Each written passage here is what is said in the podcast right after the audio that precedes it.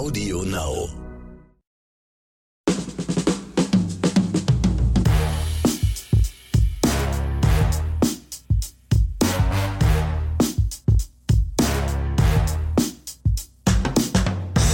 Herzlich willkommen zu einer neuen Folge von Oscars und Himbeeren. Hier sind wieder Axomax und Ronny Rüsch, die euch mit, ja, mit ihren Oscars und Himbeeren, die sie diese Woche entdeckt haben, erfreuen wollen, beglücken wollen. Beglücken wollen ist ein stranges Wort, ne? Hui, hui, hui. Hello, Axomax. Hello, hello, hello. Aber be beglücken ist gar nicht so weit entfernt. Also wir bekommen ja viele, oft sehr positiv geschriebene Mails, wo die Leute glücklich sind, dass sie uns hören dürfen. So. Ja, ja, dürfen ist auch wieder so ein, so ein, krasses Wort, Auch oder? schon wieder so, ach, oh je. Dürfen, ja, man muss ja immer aufpassen, nicht? Also, es ist ja. Können, Okay. möchten, Okay, wir wollen nicht mögen. Ja, bevor wir jetzt hier loslegen und die heutigen Oscars und heute ist wieder keine direkte Himbeere dabei. Heute Nee. hat Axel sich einen Himbeer-Oscar-Hybriden ausgeht. Übrigens Wollte ich auch mal. Formulierung irgendwie. Ich, also ich finde es mega. Ich habe ich hab da gesessen, habe es geschaut und habe gesagt, das wird sofort Hybrid. Ronnys Wort, Hybrid, ey, klingt geil. Nehme ich. Ja, deswegen, diese Woche habe ich halt zwei Oscars. Du hast einen Oscars und dann hast du halt deinen Oscar-Himbeer-Hybrid. Mhm. Bevor wir aber jetzt loslegen, wollte ich noch mal ein, noch eine Sache kurz thematisieren. Und zwar haben wir die Woche eine E-Mail bekommen von Alex. Alex hat sich ein bisschen und zu Recht, ich habe da mit ein paar Leuten Feedback auch gehalten, ja, ähm, ein bisschen darüber, ja, ich würde nicht sagen, Echauffiert. Echauffiert ist auch wieder ein schönes Wort, dass der Ronny, also ich, meine Person, den Excel in den letzten Folgen manchmal, dass das Excel-Bashing ein bisschen zu viel zugenommen hat. Ich denke mal, wer unseren Podcast von Anfang an hört, der weiß, das ist eine Spaßgeschichte. Nicht? Also Wir haben hier halt so eine Art, ähm, ja, das haben wir damals so etabliert. Wir haben wir auch vor dem Podcast hier schon mal einen Podcast gemacht und das war einfach so unsere Art, uns so ein bisschen zu foppen. Excel ist wirklich einfach mal, das sage ich mal, Excel ist ein feiner, netter Kerl und der ist einfach irgendwann, hat er den Ronny genug gefoppt und dann ist er halt nett zu mir. Und ich bin halt, ja, ich mag es halt auch immer ein bisschen, auch so Leute ein bisschen, ich bin halt so von der Natur. Klassischer. Berliner, würde ich sagen. Genau, ja, das ist überhaupt nicht böse gemeint. Aber dennoch ist natürlich die Kritik angekommen und wir werden natürlich nicht radikal von unserem Programm abweichen. Also wir sind halt, das ist halt so ein salopper Umgang. Aber ich ähm, verstehe schon, was damit gemeint war. Auch die Folge, wo ich alleine war, habe ich ja auch ein bisschen dann über dich viel rumge, ja. Wo ich so Aber Leute, krank es- im Bett gelegen habe. Genau. es ist wirklich nur Spaß. Und wenn es manchmal nicht so rüberkommt, wenn es manchmal gerade, ich verstehe auch, die Zeiten sind gerade unruhig. Wir alle sind gerade ein bisschen, ja, wir haben alle, wirklich, wirklich jede, jede Person auf dieser Welt macht sich gerade Gedanken über die Zukunft. Und ich verstehe das ein bisschen in dem Kontext. Wenn wir hier so einen Podcast hören, dann will man ein bisschen unterhalten werden und auch nicht noch da irgendwie so einen Ronny haben, der Leute runtermacht. Und ist nicht meine Absicht gewesen, so viel nochmal dazu.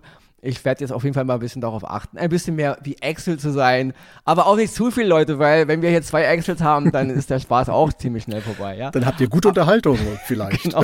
Aber dennoch liebe Grüße raus an Alex, ja, ich hoffe, dass es, ähm, ja, ich sage mal, es, es ist, ich will wirklich nicht sagen, dass wir uns jetzt hier total entschuldigen müssen dafür, weil das ist es nicht. Ja.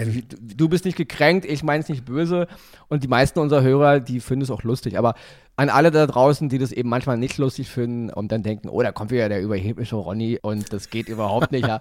Ist nicht böse gemeint, ist einfach Teil unseres Formates ge gewesen und wird auch vielleicht weiter sein. Aber wir werden ein bisschen darauf achten. Ich werde ein bisschen darauf achten, weil Richtig. ganz ehrlich, Axel ist ja eine Vorbildfunktion. Also Axel ist ja, ist ja ein, ein Musterbeispiel an Ruhe, Entspannung, ja. Und man muss dazu sagen, wir haben ja auch privat viel zu tun. Und wenn wir manchmal auch so gerade, was, wenn wir halt so online unterwegs sind, weil wir spielen ja auch online viel und wenn dann so mein Bruder und ich da mal so richtig in die Vollen gehen, dann ist Axel halt so der Ruhepol, der uns alle immer so ein bisschen runterholt. Deswegen, es ist unsere Natur, aber dennoch, die Kritik ist angekommen und ja, damit würde ich sagen, Haken da hinten. Eintrag, Hoffe- ins, hoffe ich- Eintrag ins. Klassenbuch, wie man so schön sagt. Ne? Genau. Ja. Ich sag Lüge vielleicht-. Ich sage vielleicht noch kurz was dazu. Erstmal, Alex, vielen Dank, dass es dir aufgefallen ist. Nein. Leute, wir- Ronny und ich, wir kennen uns schon eine ganze Weile und wir kennen uns wirklich gut. Wir sind auch, wir waren jetzt das letzte Wochenende zum Beispiel auch live unterwegs gewesen und hatten da wirklich eine Menge Spaß. Und für mich ist das hier dann einfach pure Unterhaltung, äh, auch für euch da draußen. Vielleicht haben wir ein bisschen über die Stränge geschlagen oder du hast über die Stränge Ich, geschlagen. auf jeden Fall ich. Ja. Aber ich kann euch sagen, ihr wisst, ich komme aus dem Pflegeberuf. Ich sehe jeden Tag richtig heftigen Kram manchmal. Und für mich ist das hier tatsächlich dann so Erholung, auch mal runterkommen. Und wenn da mal so ein bisschen Excel-Bashing, übrigens ein geiles Wort, sollte in den Duden rein, äh, da, dabei ist. Ja, aber gut, dass ihr da draußen aufpasst, dass das nicht übertreibt. Deswegen, wenn ihr merkt, er übertreibt es, ich merke es nämlich nicht. Für mich ist es einfach nur Genau. klassisches Gespräch mit Ronny und äh, ja. Haut dem Ronny einen Zügel rein und dann Genau. reißt, reißt sein Maul zurück. Irgendwann könnt ihr auch mal virtuell den Stecker ziehen, dann äh, habt, habt ihr, Genau. wisst ihr, wie das ist. Ne? Okay. Ja, so viel dazu. Ich denke, damit ist es auch eigentlich geklärt. Ja, genau. Und ich werde wirklich da ein bisschen drauf achten. Ähm, ich werde versuchen, ein bisschen darüber nachzudenken, was würde Axel tun? Auch die neue Serie auf Netflix, was würde Axel tun? Hm. Ja, dann würde ich sagen, Klingel rein und dann legen wir los für heute.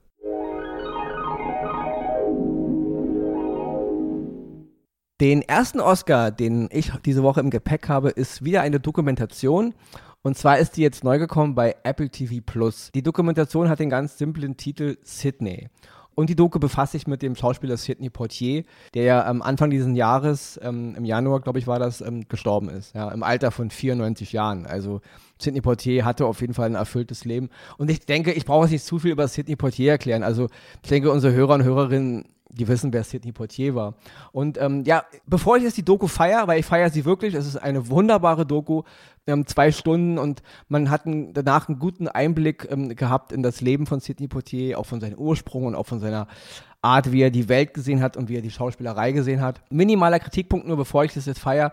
Die äh, äh, Doku ist produziert von Oprah Winfrey und ich finde, am Ende sind find ein, zwei Szenen, es ist mir ein bisschen zu viel Oprah Winfrey. Also sie feiert sich dann da ein bisschen zu sehr selber und, und vermischt eigentlich zu viel von ihrem. Aber es sind, es sind wirklich nur zwei Szenen, so die sind ganz kurz. Es gibt auch so eine Szene, in der sie dann heult und das fand ich alles ein bisschen over the edge. Aber abgesehen von diesen ein, zwei Szenen, die man halt dann abhaken muss, ist es eine sehr, ja, wie soll ich sagen, eine sehr, ähm, ruhige Doku, eine sehr dichte Doku, weil Sidney Poitier redet auch selbst, also es ist keine Doku, die jetzt nur gemacht ist im Grunde von, wir reden über ihn, er redet selbst mit eigener Stimme, wir sehen ihn auch und er redet über sein Leben und wo er hergekommen ist. Und ähm, ja, wie er zu dem Schauspieler geworden ist, wie er der, zu, dem, zu dieser Vorreiterrolle geworden ist, diese ganze Ikone, die Ikonengeschichte, eben der erste Afroamerikaner, der halt einen Oscar gewonnen hat 1964 und diese ganze Geschichte dahinter.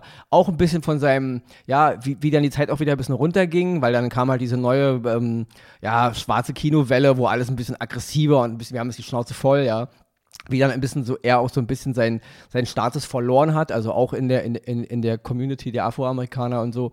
Und deswegen, das ist alles wunderbar erzählt. Und am Ende bleibt aber eine, ja, bleibt so eine Stimmung zurück, wenn man die Doku gesehen hat. Ähm, dann hat man so ein Gefühl dafür, wofür Sidney Poitier stand, ja. Nicht nur als Schauspieler, sondern vor allen Dingen als Mensch. Und das ist wunderbar gemacht. Also das ist gerade von seiner Stimme auch, also die Stimme ist auch im Original, also die ist halt mit deutschen Untertitel, ist jetzt nicht mit einem deutschen Sprecher rübergequatscht worden, was auch okay ist. Ist okay, wenn man es macht, aber hier finde ich es gut, wenn man ihn selber reden hört, weil er auch so eine schöne Art hat zu sprechen und das ist wunderbar erzählt, ja. Und ich meine, ich, ich, muss sagen, also das erste Mal, als ich Sidney Poitier gesehen habe, da war ich auch noch ziemlich klein, das war der Film äh, Die Saat der Gewalt mit Glenn Ford, ist noch so ein alter Schwarz-Weiß-Film, wo auch noch Vic Morrow mitspielte, der 1982 einen ganz schlimmen Tod gefunden hat an dem Set von Twilight Zone, hat man auch schon mal drüber gesprochen. Mhm. Und da habe ich zum ersten Mal Sidney Poitier so wahrgenommen. Es war noch so ein Schwarz-Weiß-Film. Und dann natürlich Flucht in Ketten, den werden wir alle gesehen haben mit Tony Curtis.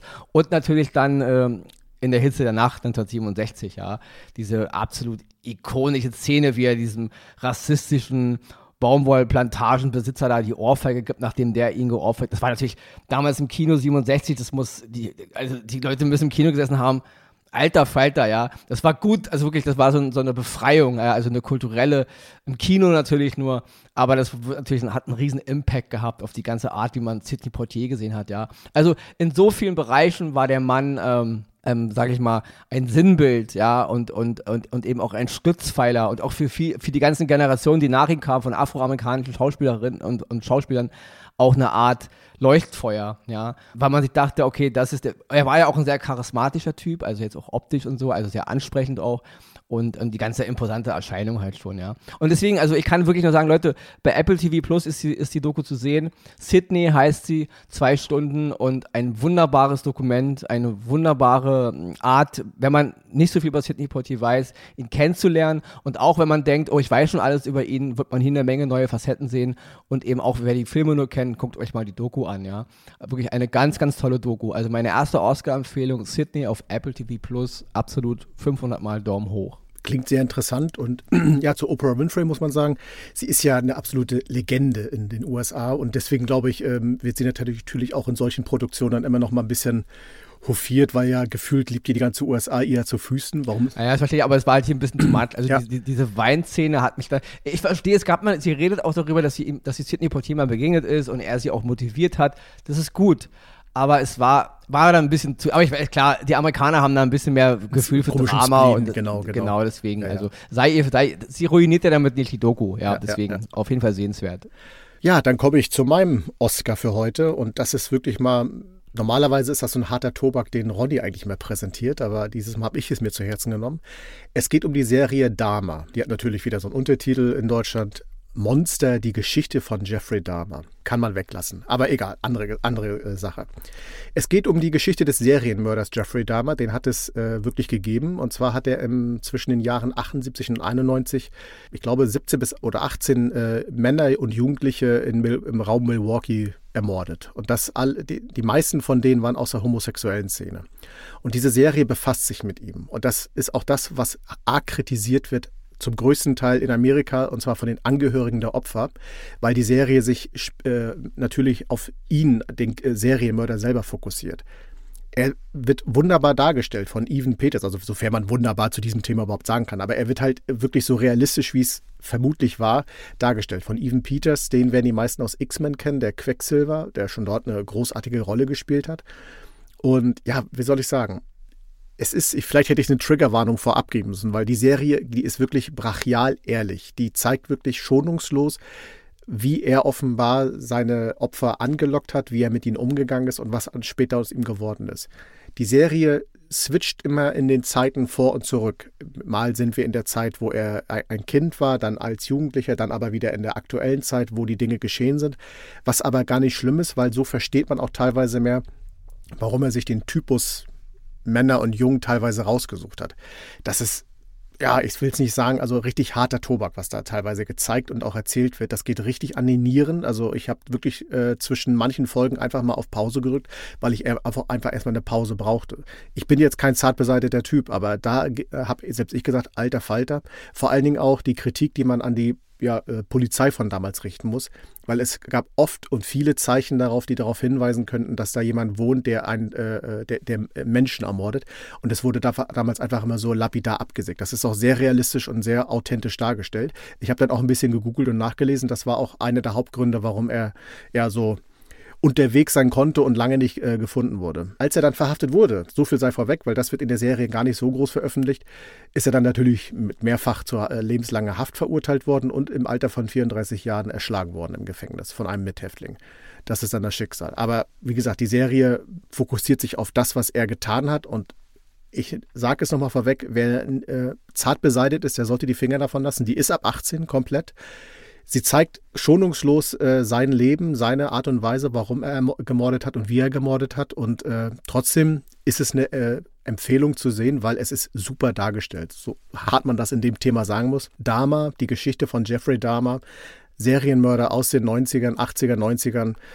Schaut es euch an oder lasst es sein und äh, lest äh, lieber darüber, weil alles, was ihr lesen könnt, äh, schaudert einem auch schon. Da kriegt man auch schon Gänsehaut mein Oscar für heute. Und die war bei Netflix, wa? Die war bei Netflix, genau. Und wie viele Folgen hat die? Acht. Acht Folgen. Acht, okay. Ich habe sie noch nicht gesehen, aber das ist, du hast schon recht, weil das ist halt wie diese Filme. Es gab mal damals so einen Film mit äh, Michael Rooker, Henry. Mhm. Da ging es auch um so ein Porträt eines Serienmörders, nicht? Oder der goldene Handschuh jetzt hier aus Deutschland vor ein, zwei, drei Jahren das sind halt so Filme. Es ist immer so, es ist immer so ein zweischneidiges Schwert, diese Faszination an Serienmördern. Damals natürlich zum absoluten Blute natürlich Filme wie Der Schweigen der Lämmer, mhm. ja. Aber die waren eben fiktiv. Es ist eine andere Geschichte, ob man jetzt da einen echten Serienmörder nimmt. Ja.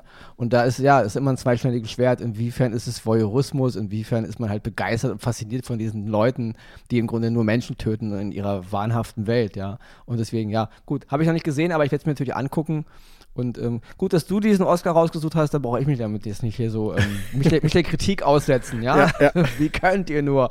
Wie, äh, kein Excel-Bashing, sorry, ich, ich schlucke kurz runter, heute nee, gibt kein Excel-Bashing. Da hast du ja recht, also auch da, es kann durchaus sein, dass mich jetzt dafür Leute kritisieren, warum ich mir das angucke, aber ganz ehrlich, äh, es wird präsentiert, warum soll man sich angucken und die Na, Kritik meine, dahinter angucken. ist ich meine nicht das Angucken, ich meine das, das jetzt als Oscar zu verkaufen. Ach so, ja. Also die Leute im Grunde zu, zu äh, Leute, guckt es euch an. Ja gut, wenn ich es gesehen hätte, ich hätte es wahrscheinlich auch als Oscar genommen, deswegen ja, ziehe mir, also. zieh mir die Jacke genauso an, nicht? Deswegen. Aber ich finde es ein bisschen gut, dass du es heute gemacht hast, ja. weil dann kann ich mich jetzt auf meinen Klassik-Oscar berufen.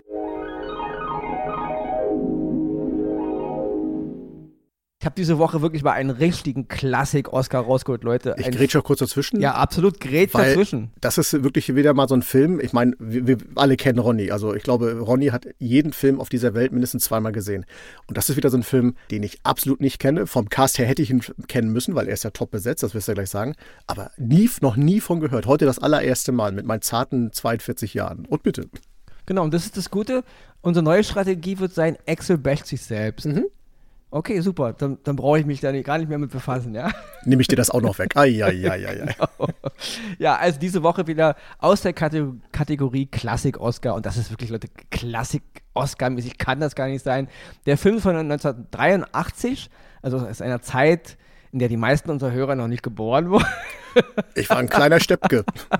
Aber natürlich, kleiner Scherz am Rande, viele eurer Hörer werden da schon, äh, unsere Hörer werden da schon geboren sein.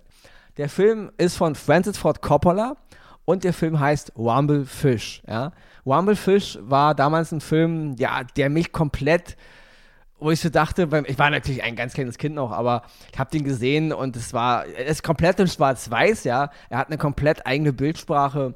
Es war was sehr, es hatte was Theatralisches, was, was, was Künstlerisches, ja. Es ging, ging halt, ich will auch gar nicht so, wer den Film kennt, der weiß es und wer ihn nicht kennt, ich will gar nicht so viel darüber. Es geht um so eine Gruppe von Jugendlichen, ja. Es geht um Straßenkämpfe, es geht um Vorbildfunktion, es geht um, ja, dieses ganze, was man halt so aus äh, West Side Story, so der, um den ganz alten mal jetzt zu nehmen, ja. Diese ganzen Geschichten. Auch natürlich die Outsiders, wer den gesehen hat, auch von Francis Ford Coppola aus demselben Jahr. Den kennst du aber, die Den kenn ich, Outsiders. den kenn ich, okay, ja. gut. Ja, also auch hier Matt Dillon dabei gewesen. Genau, Schauspieler. Also die Schauspieler in Rumblefish. Matt Dillon spielt die Hauptrolle, Rusty James. Sein großer Bruder wird gespielt von Mickey Rook, der Motorradtyp wird er nur genannt, ja. Auch das ist schon, okay, aber Leute, guckt euch an. Diane Lane spielt noch mit, ja. Auch die hat von ähm, ähm, die Outsiders mitgespielt. Dennis Hopper noch zu erwähnen, Lawrence Fishburne, Nicolas Cage in einer seiner ersten Rollen. Nicolas Cage ist ja verwandt mit Francis Ford Coppola familiär. Und er hat ihn dann so ein bisschen in die, in die Filmindustrie reingeholt. Sophia Coppola hat auch eine kleine Rolle, die Tochter von Francis Ford Coppola. Und ja, und auch noch so, noch, es tauchen eine Menge andere Gesichter hier und da auf, ja. Das, warum ich den Film empfehle, ist, also als ich damals klein war, Jugendlicher, kleines Kind, ja, das sind so diese Filme, die mich losgelöst haben von dem, was ich verstanden. Also meine Eltern hatten ein bestimmtes Bild davon, wie ein Film zu sein hat, die Schule und die Gesellschaft, in der ich so lebte. Und äh, Rumblefish war so ein Film, der komplett rausgefallen ist. Niemand, den ich kannte damals, mochte Rumblefish, geschweige hat überhaupt Bock gehabt, ihn sich anzugucken. Die meisten waren schon raus, als es schwarz-weiß war. und die nächsten sind raus, als sie die ersten zwei Minuten gesehen haben. Ich war also ziemlich alleine in meiner Welt damals, dass ich Rumblefish geil fand. Ich hatte einen riesen Poster von Rumblefish an der Wand. Und ja, ich fand das alles geil, ja. Es war auch einer der Filme, wie ich dann zum großen Mickey Rook-Fan geworden bin, weil danach ging ja auch eine Karriere mit Mickey Rook los immer noch einer der besten Schauspieler, die je durch Hollywood gelaufen sind. Ja, ich finde ihn immer noch, klar, er hat seine Abschlüsse und seine Höhen und Tiefen gehabt, aber als ähm, Präsenz auf der Bühne, äh, als Präsenz auf der Leinwand ist der Mann einfach, gehört er zu einer ganz großen Riege von, ähm, ja, von, so viele Schauspieler gibt es nicht, die so cool sind, ja. Und deswegen, Mickey Rook hier, cooler Typ. Und der ganze Film funktioniert eben auch so, ja. Es ist, wie ich schon sagte, ein Schwarz-Weiß-Film. Es ist ein kleiner Film, es ist ein cooler Film, er ist stylisch, er hat super Charaktere, er ist geil, die Kamera ist geil, die ganze Art, wie er inszeniert ist. Und deswegen, Leute, wer Rumblefish nicht kennt, ja, und mal einen kleinen Abstecher in die 80er Jahre machen will, als Francis Ford Coppola noch versucht hat, auch Kunstfilme zu machen, Leute, keine Kritik jetzt. Ich weiß, er hat angefangen mit großen Werken wie Der Pate 1 und 2 und natürlich den absoluten Klassiker Apocalypse Now. Künstlerischer kann man eigentlich einen großen Film inklusive Kommerz gar nicht machen. Aber Rumblefish ist ein kleiner, cooler Film, den ich sehr, sehr schätze und deswegen heute mein Klassik-Oscar. Zu sehen bei Sky, habe ich vielleicht noch erwähnt, ja. Also Rumblefish zu sehen bei Sky, eine absolute kleine Filmperle von 1983. Auch Lawrence Fishburne in einer ziemlich coolen kleinen Rolle auch noch ein kleiner Sidekick. Lawrence Fishburne hat ja eine, ich glaube, seine erste große Rolle überhaupt in Apocalypse Now gehabt. Auch mit von, von Francis Ford Coppola. Hat sich da, glaube ich, reingeschlichen mit Lügerei. Er, er war viel jünger, als er eigentlich war. Also, er war, ich glaube, er war minderjährig noch und hat aber gelogen, er wäre älter und so. Auf jeden Fall, so ist Lawrence Fishburne in die Filmindustrie gekommen und Coppola hat ihn auch in äh, äh, Rumble Fish besetzt und danach die Geschichte für Lawrence Fishburne kennt man ja, hat seine eigene Hollywood-Karriere gemacht. Deswegen, Klassik-Oscar bei Sky, Rumble Fish, meine Empfehlung für diese Woche. Und ich kann, Leute, ich würde sagen, ähm, ich gebe jetzt mal komplettes Ruder an Axel weiter. Allein schon, wir, wir wollen ja heute kein Axel-Bashing mehr machen. Er hat jetzt den Oscar Und dann gibt er mir das Ruder. Die Verena fällt leider immer noch aus wegen Husten. Also das Corona hängt ja wirklich noch, sie kann wirklich ganz schwer nur gerade ausreden.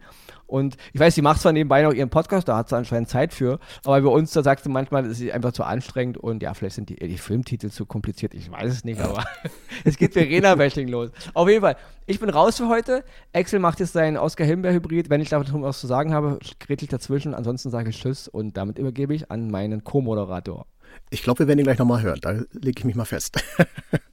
ja, äh, mein Hybrid für heute. Lou ein Film, der auf Netflix läuft, produziert von J.J. Abrahams. Die Regie hat eine gewisse Anna Förster, die ist in Deutschland geboren, aber ist nach Amerika irgendwann und hat dort angefangen, dann Regie und Drehbücher zu machen. Unter anderem hat sie eine Folge bei Westworld zum Beispiel äh, auch in ihre Fittiche oder ihre Fittiche gehabt. So, das war mal so kleine Insiderwissen. Worum geht's in dem Film? Es ist äh, eine klassische Entführungsgeschichte. Ein junges Mädchen wird entführt. In, es ist irgendwo in einer Provinz, irgendwo im Raum Seattle. Optisch natu naturell und alles sehr, sehr schön gelegen. Und es zieht einen Sturm auf und die Mutter macht sich mit ihrer Nachbarin auf die Suche. Das ist so die grobe Geschichte. Ist dir jetzt noch nichts gespoilert, müsst ihr keine Angst haben, weil äh, die Geschichte entwickelt sich dann nachher noch.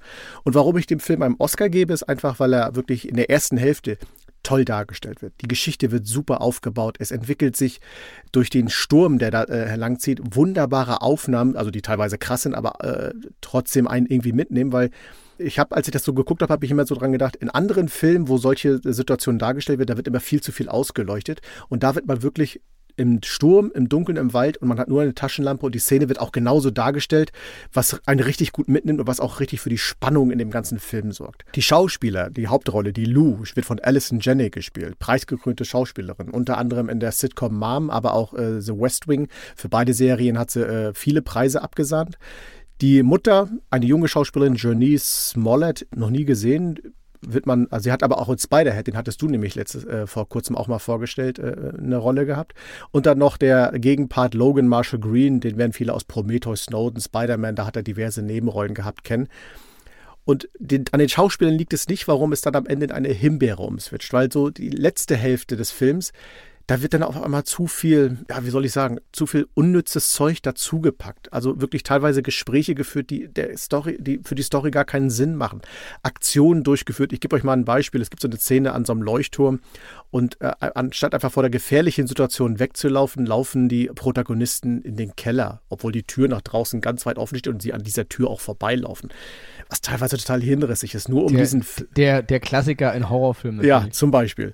Und aber auch nur, um irgendwie die Geschichte gefühlt dann auf die knappen zwei Stunden dann irgendwie noch zu strecken. Und das macht es dann sehr, sehr schade. Auch die, die Auflösung der Geschichte am Ende. Ah, da gibt es so eine Situation, ich nenne ihn mal Endkampf. Also Leute, wenn ihr das seht, dann werdet ihr wissen, was ich meine, wo man sagt, ehrlich, das soll jetzt, das ist eure äh, Art und Weise zu erzählen, wie dieser Konflikt, diese Situation dann in diesem Endkampf geklärt werden soll. Ganz müde, ganz schrecklich. Deswegen ist es am Ende dann leider eine Himbeere, weil der Film beginnt wirklich sehr, sehr gut. Der Spannungsaufbau ist sehr, sehr gut. Die Geschichte ist sehr, sehr gut. Und am Ende driftet sie aber so in so ein in so, in so, eine Brandung, ihr werdet am Ende sehen, warum ich Brandung sage, ab, wo du dann sagst, ja, Hauptsache es ist weggespült und fertig ist die Laube. Das ist sehr, sehr schade, weil der Film hätte das Zeug dazu gehabt, ein äh, reiner Oscar zu werden, aber so hat J.J. Abrahams wieder einmal auch äh, gezeigt, dass er sowohl beides kann, von o ganz oben bis nach ganz unten ist alles dabei, diesmal das, in einem Film gepackt. Er, das kann er ja sowieso. Das, ja. das, hat er ja schon mit Lost bewiesen. Also deswegen, genau. Ja. Aber das klingt für mich so nach so einer typischen, klassischen, aktuellen Netflix-Produktion. Das stimmt. Man, ja. hat, man hat eine gute Idee und dann, ja, Hauptsache, wir haben wieder irgendwas im Programm. Genau. Eine von unseren Filmchen. Ne? Und ich glaube, dem Film hätte es nicht wehgetan, wenn er eine Stunde 20 nur gegangen wäre. Wenn die Story, wenn man diesen ganzen allen restlichen Kram weggepackt hätte und nur sich auf darauf konzentriert hätte, wäre das ein super Film geworden, der halt nicht lang gewesen wäre. Aber gut, so ist es.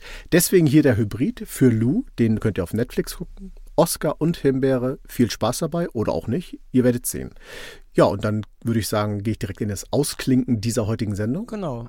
Ich sage jetzt schon mal leise Servus. Vielen Dank, dass du, du heute so nett zu mir warst. Genau. Axel, es war eine Freude, mit dir heute zu podcasten. Mit dir Wirklich. natürlich auch, wie es war immer. eine Freude, dich zu sehen heute. Ja, ich werde dich auch, wenn der Podcast zu Ende ist, nochmal anrufen und noch, ich werde dich auch heute Abend in den Schlaf singen. Ach, okay? das ist schön. Über, glaub, über Handy. Glaub mir, das kann er gut in den Schlaf singen. Da hat er, der hat ein paar Lieder auf Lager. Ihr haut euch weg. Und euch da draußen noch eine schöne, ein schönes Wochenende wohlgemerkt und natürlich nächste Woche eine schöne Woche. Schaut weiter Filme und Serien. Empfiehlt sie uns auch natürlich weiter. Wir werden auch für euch uns wieder vor die Flimmerkiste setzen. Bleibt uns treu, bleibt gesund und bis nächste Woche. Tschüss.